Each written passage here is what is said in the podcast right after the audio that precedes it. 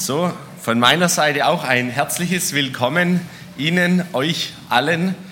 Und mein Name, ja, wir haben es vorhin gehört, ist Matthias Rück. Ich bin eigentlich Jugendpastor oder ja, Jugendreferent in Dagersheim bei der Süddeutschen Gemeinschaft. Aber ich freue mich immer wieder, wenn ich hierher zu euch nach Sindelfingen kommen darf, um zu predigen. Und das Thema, um das es heute geht, das ist aus einer Predigtreihe, die in Dagersheim jetzt vor kurzem war, der gute Hirte. Es geht um den Psalm 23 und heute soll es speziell um dieses Thema Er nährt mich gehen.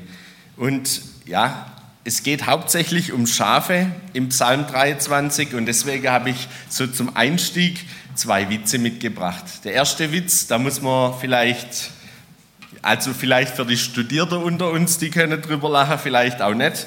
Ähm, der zweite Witz, den verstehen dann alle auf jeden Fall, auch die Kinder. Ein Mathematiker spaziert mit seinem Freund durch die australische Steppe. Da treffen sie auf eine riesige Herde Schafe. Und der Freund denkt laut, Wahnsinn, wie viele das wohl sein mögen. Darauf der Mathematiker, Wieso? Das sind genau 3746 Schafe. Und der Freund, der ist ganz erstaunt und er möchte natürlich wissen, wie der Mathematiker das so schnell gemacht hat, diese riesige Herde Schafe gezählt hat. Er fragt den Mathematiker und der gibt eine ganz einfache Antwort. Das ist doch gar kein Problem. Einfach die Beine zählen und durch vier teilen. Okay, also hier hat es viele Studierte und helle Köpfe, super. Genau, und der zweite Witz.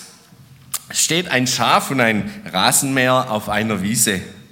Sagt das Schaf, Mäh. Antwortet der Rasenmäher, du hast mir gar nichts zu befehlen. Okay. Es geht um den Psalm 23 und ich möchte ihn kurz nochmal vorlesen. Der Herr ist mein Hirte, mir wird nichts mangeln. Er lagert mich auf grünen Auen, er führet mich zum stillen Wassern. Er erquicket meine Seele, er leitet mich in Pfaden der Gerechtigkeit um seines Namens willen. Auch wenn ich wandre im Tal des Todesschattens, fürchte ich kein Unheil, denn du bist bei mir. Dein Stecken und dein Stab, sie trösten mich. Du bereitest vor mir einen Tisch im Angesicht meiner Feinde. Du salbst mein Haupt mit Öl und schenkest mir voll ein. Nur Güte und Gnade werden mir folgen alle Tage meines Lebens und ich kehre zurück ins Haus des Herrn für immer. Ich glaube, dieser Psalm 23, es ist ein ziemlich bekannter Psalm. Und ich habe im Rallye-Unterricht nicht viel auswendig lernen müssen, aber ich weiß, der Psalm 23, er war dabei. Und deswegen ist er bei uns auch gut in den Köpfen drin. Und als ich den so betrachtet habe, da ist mir aufgefallen, am Anfang steht dieser eine Satz, der Herr ist mein Hirte, mir wird nichts mangeln. Und dann kommt ganz viel danach, aber eigentlich wird all das, was danach kommt, verwendet, um diesen einen Satz zu beschreiben.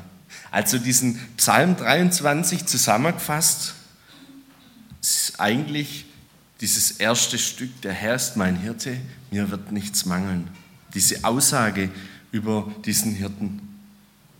Und David, von dem dieser Psalm stammt, der gebraucht dazu ein Bild das damals für jeden Menschen verständlich war. Das Volk Israel, das wusste ganz gut, was es heißt, Schafe zu haben. Der Hirte, der sich um die Schafe kümmert. Und ich muss ganz ehrlich sagen, die Älteren unter uns, die fangen vielleicht noch viel damit an, aber vor allem für uns Junge, da ist doch dieses Bild vom Schaf und vom Hirten vielleicht noch bekannt, aber ich glaube, wir fangen nicht so viel damit an wie damals diese Menschen, die einfach Tag für Tag Schafe um sich hatten.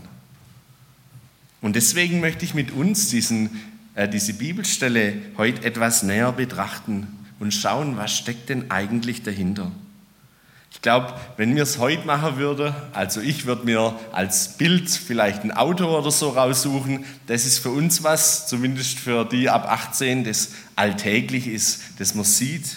Aber Schafe, und ich muss ehrlich sagen, die einzige Begegnung, die ich mit Schafen hatte, die war in Althengstedt, als ich dort noch gewohnt habe.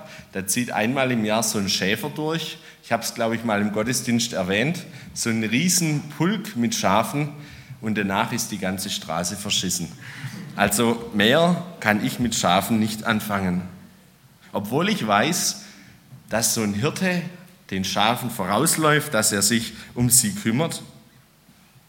Aber ich möchte mit uns diesen Punkt des Nährens, des Versorgens mit Nahrung betrachten.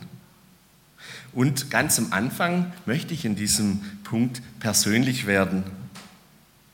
Meine Frage, wenn du diesen Psalm betest, kannst du das dann mit voller Zufriedenheit sagen, was du betest? Der Herr ist mein Hirte, mir wird nichts mangeln. Ja, es ist wirklich so, er nährt mich wirklich und ich habe kein Mangel.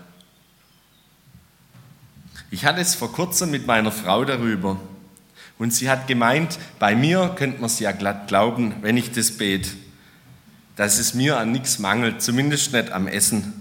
Vielleicht dann eher beim Sport, aber deswegen schaue ich ja Fußball. Aber wenn ich ganz ehrlich bin, obwohl es nicht danach aussieht, dass ich Mangel leide, gibt es doch auch bei mir immer wieder Tage, in denen ich zweifle, ob dieser Hirte mich wirklich nährt. Tage, in denen ich nicht von tiefstem Herzen sagen kann, der Herr ist mein Hirte, mir wird nichts mangeln. Geht es dir vielleicht auch manchmal so wie mir? Dass du dir denkst, ja, wo ist er denn jetzt? Und mein größter Wunsch wäre ja wirklich, dass dieser Satz, dieser eine Satz zu meinem Lebensstil wird. Dass andere über mich sagen, der Herr ist wirklich sein Hirte. Ich sehe es. Ihm mangelt es an nichts. Doch ich frage mich, wie kann es denn dazu kommen, dass andere das über mich sagen und andere an mir sehen, dass der Herr mein Hirte ist. Und ich hoffe, diese Predigt, die hilft ein Stück dazu, einen Blick dafür zu bekommen, dass wir diesen Punkt in unserem Leben anstreben können. Dass unser Leben so ein Spiegel ist von dem, was der Herr an uns tut. Dass andere über dich sagen, ich sehe, der Herr, er ist dein Hirte. Und ich glaube, es ist wichtig, dass wir dazu einmal diesen Herrn näher betrachten. Was hat dieser Herr denn in der Bibel diesbezüglich schon alles getan? Und mir fällt da so eine Geschichte ein. Da sind ein paar Brote und da sind ein paar Fische und ganz viele Menschen. Da ist ein ganz großer Mangel da. Und die Jünger, die erkennen die Lage sofort. Und sie wissen sich nicht zu helfen. Und die wollen die Leute heimschicken, dass die Leute selber nach sich schauen. So viele Menschen und doch so wenig zu essen. Und was passiert in dieser Geschichte? Jesus, er nimmt das, was da ist, diese Brote und diese Fische und dankt. Er dankt über dem, was er hat und er beginnt es zu teilen. Einer um den anderen bekommt so ein Stück davon. Und siehe da, alle werden satt. Und es bleibt sogar noch jede Menge übrig.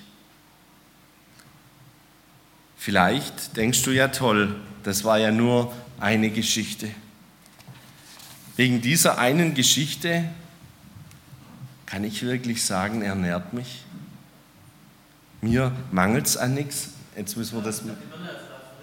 Oh, dann lassen wir das. Vielleicht geht es nachher, egal.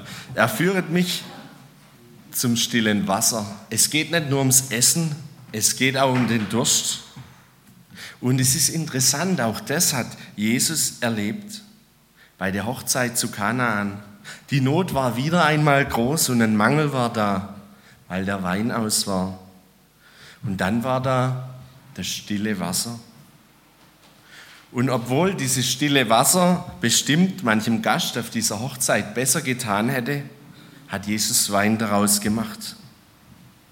Und es zeigt, da ist was dran, auch in diesen ganz normalen Bedürfnissen in unserem, in meinem Leben. Jesus, er kümmert sich drum. Und Jesus, er sagt einmal, ich bin gekommen, damit sie Leben haben und das im Überfluss. Und wir schauen, ob das funktioniert. Ich habe nämlich ein paar Bilder mitgebracht, aber dann ist es auch okay. Was heißt es denn für uns heute, wenn es darum geht, dass uns an Nahrung, an Durst mangelt? Wenn da von den grünen Auen und von den stillen Wassern die Rede ist, also ich habe mehr so im Kopf, vielleicht McDonald's, so ein Menü, dass man so richtig den Bauch vollschlägt. Mir wird nichts mangeln. Eine Essensflatrate vielleicht beim Chinesen. Und auf der anderen Seite der Durst, so ein Cola-Spender, das gibt es ja auch in sämtlichen Schnellimbiss. Ist es das? Ich möchte mit uns jetzt ein paar Bibelstellen anschauen in denen dieses Bild vom Hirten sowohl im Alten als auch im Neuen Testament nochmal aufgegriffen wird. Und da steht zum Beispiel in Johannes 10, wer aber durch die Tür hineingeht, ist der Hirte der Schafe. Wenn er die eigenen Schafe alle herausgebracht hat, geht er vor ihnen her. Und die Schafe folgen ihm nach, weil sie seine Stimme kennen. Ich bin gekommen haben, damit sie Leben haben und es im Überfluss haben wie gerade erwähnt. Und dann steht da, ich bin der gute Hirte, der lässt sein Leben für die Schafe. Und an dieser Bibelstelle, da merke ich eins. Es geht nicht in erster Linie darum, dass mein Bauch voll ist, dass ich die Essensflatrate habe, am besten ein ganzes Jahr lang und so viel Cola, wie ich nur trinken kann. Es geht nicht um das Essen, sondern Jesus sagt selbst, es geht um das Leben im Überfluss. Gott wünscht uns das Leben. Genau, vielen Dank. Also, jetzt testen wir das gerade. Genau dieses Bild, es ist für uns eigentlich, ja, ich habe noch nie ein Schaf am Fluss trinken sehen. Ich kann mehr anfangen mit dem Bild. Und genauso auch beim Essen. Und doch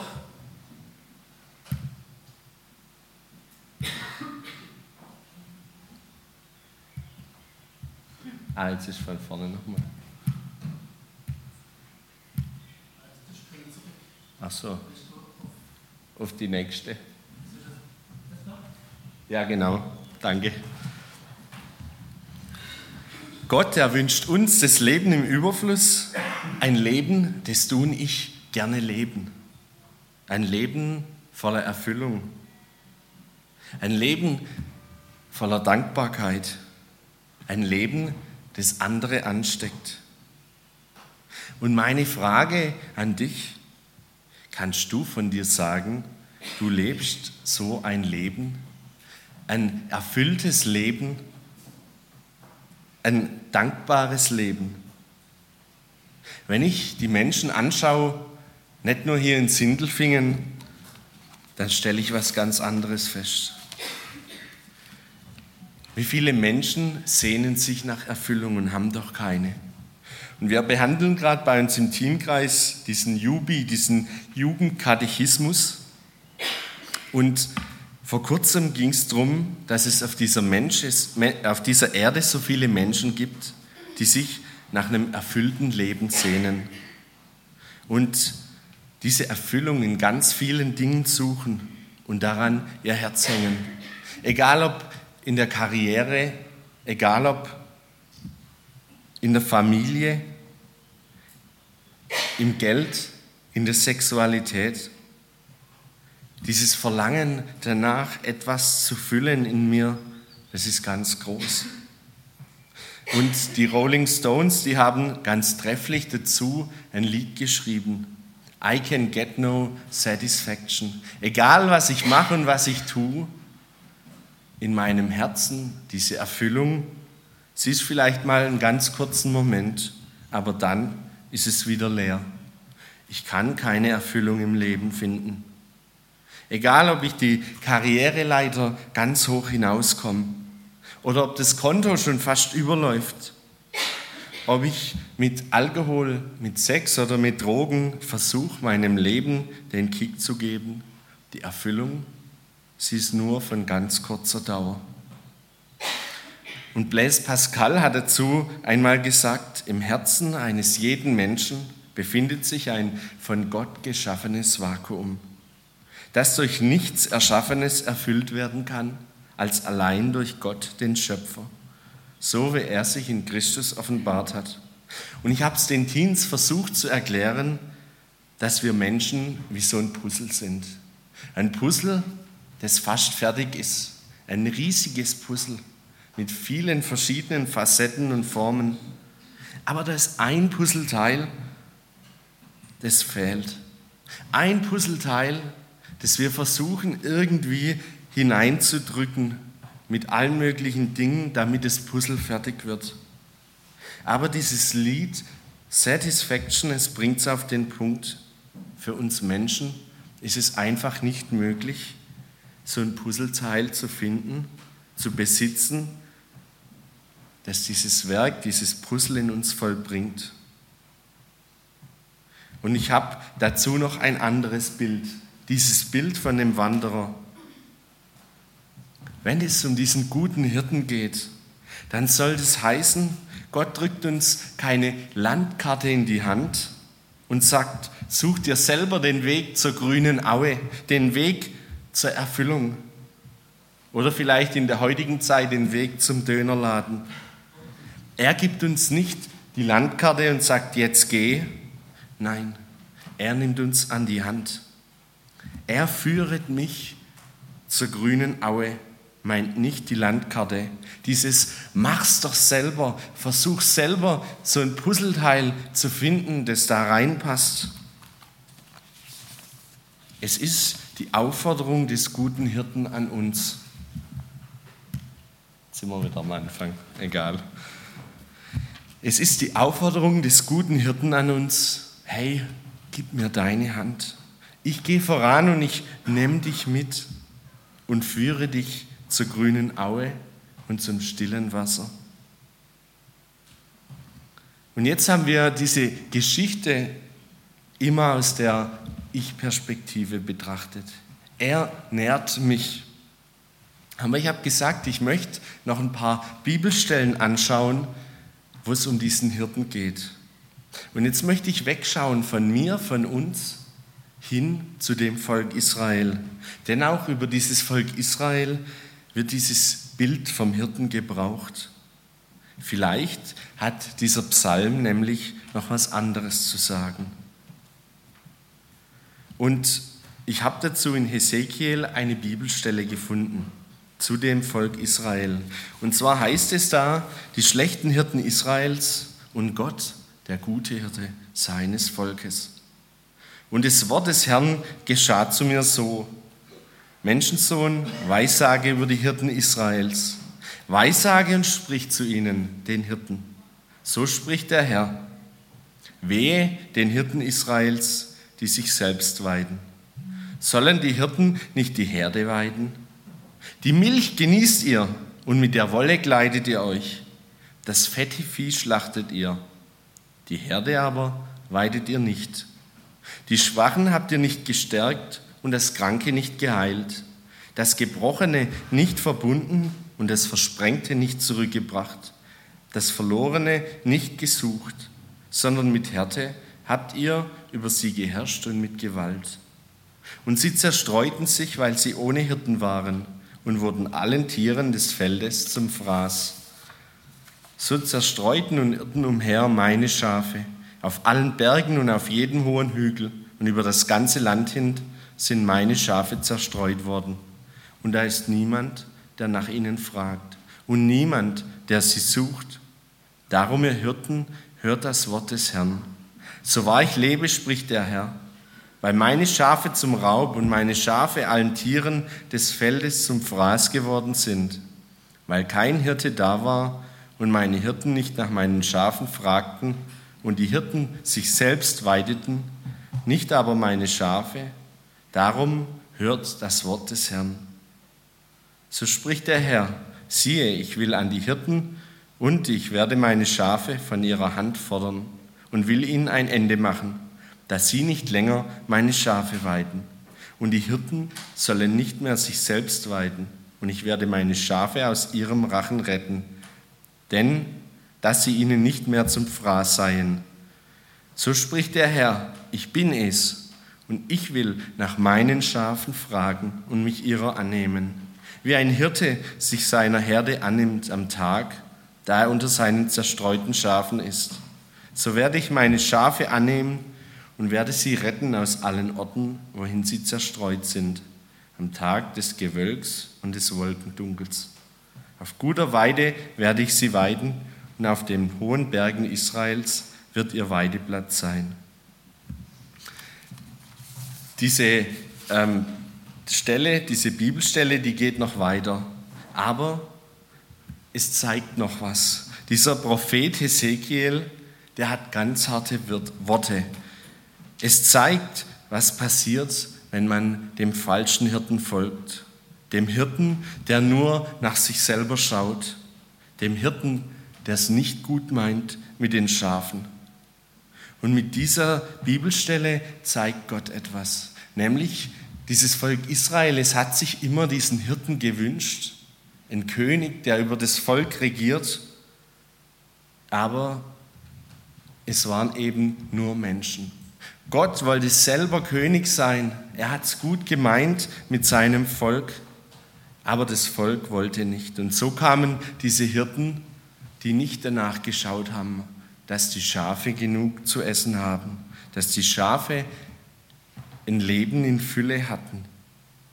Aber es zeigt auch Gott selber, er ist der perfekte Hirte in Jesus Christus. Und es bringt mich zum letzten Punkt.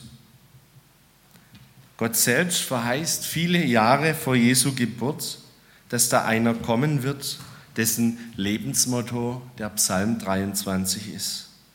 Und wenn ich das Leben von Jesus anschaue, dann stelle ich fest, dass er es ist, der diesen Satz in aller Konsequenz vorgelebt hat. Der Herr ist mein Hirte und mir wird nichts mangeln. Im Leben Jesu spiegelt sich wieder, dass sein Vater der perfekte Hirte ist. Und er deshalb in allergrößter Not, im größten Chaos absolut ruhig bleiben kann. Und dieses Leben in vollem Genüge von ihm auf andere Menschen überfließt. Egal ob in der Todesnacht von Jesus, er war gefasst, er hatte einen Frieden darüber. Oder in vielen anderen Stellen in der Versuchung. Jesus, er hat dieses Leben vorgelebt.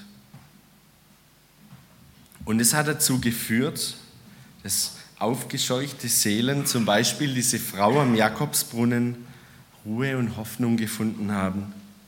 Und Jesus im Grunde selbst der Hirte ist, der uns zur grünen Weide und zum stillen Wasser führt.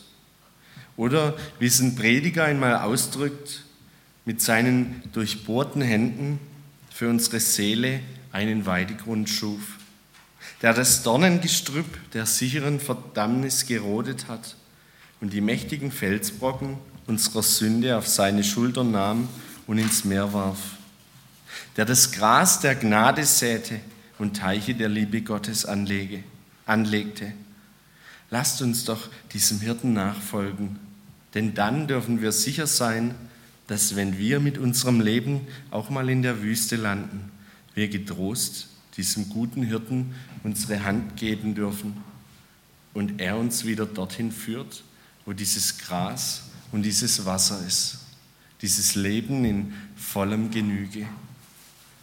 Selbst dann, wenn es gar nicht danach aussieht. Und damit möchte ich schließen und ich möchte Sie einladen, mit mir zusammen den Psalm 23 zu beten. Und wenn es möglich ist, darf dazu aufstehen.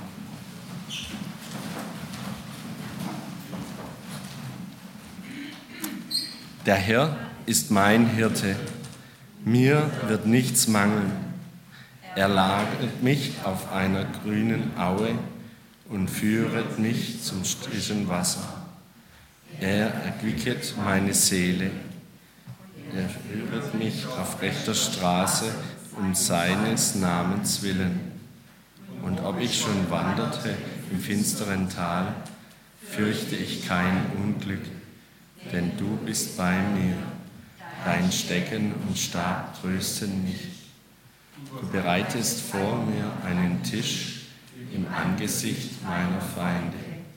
Du salbest mein Haupt mit Öl und schenkest mir voll ein. Gutes und Barmherzigkeit werden mir folgen mein Leben lang. Und ich werde bleiben im Hause des Herrn immer da.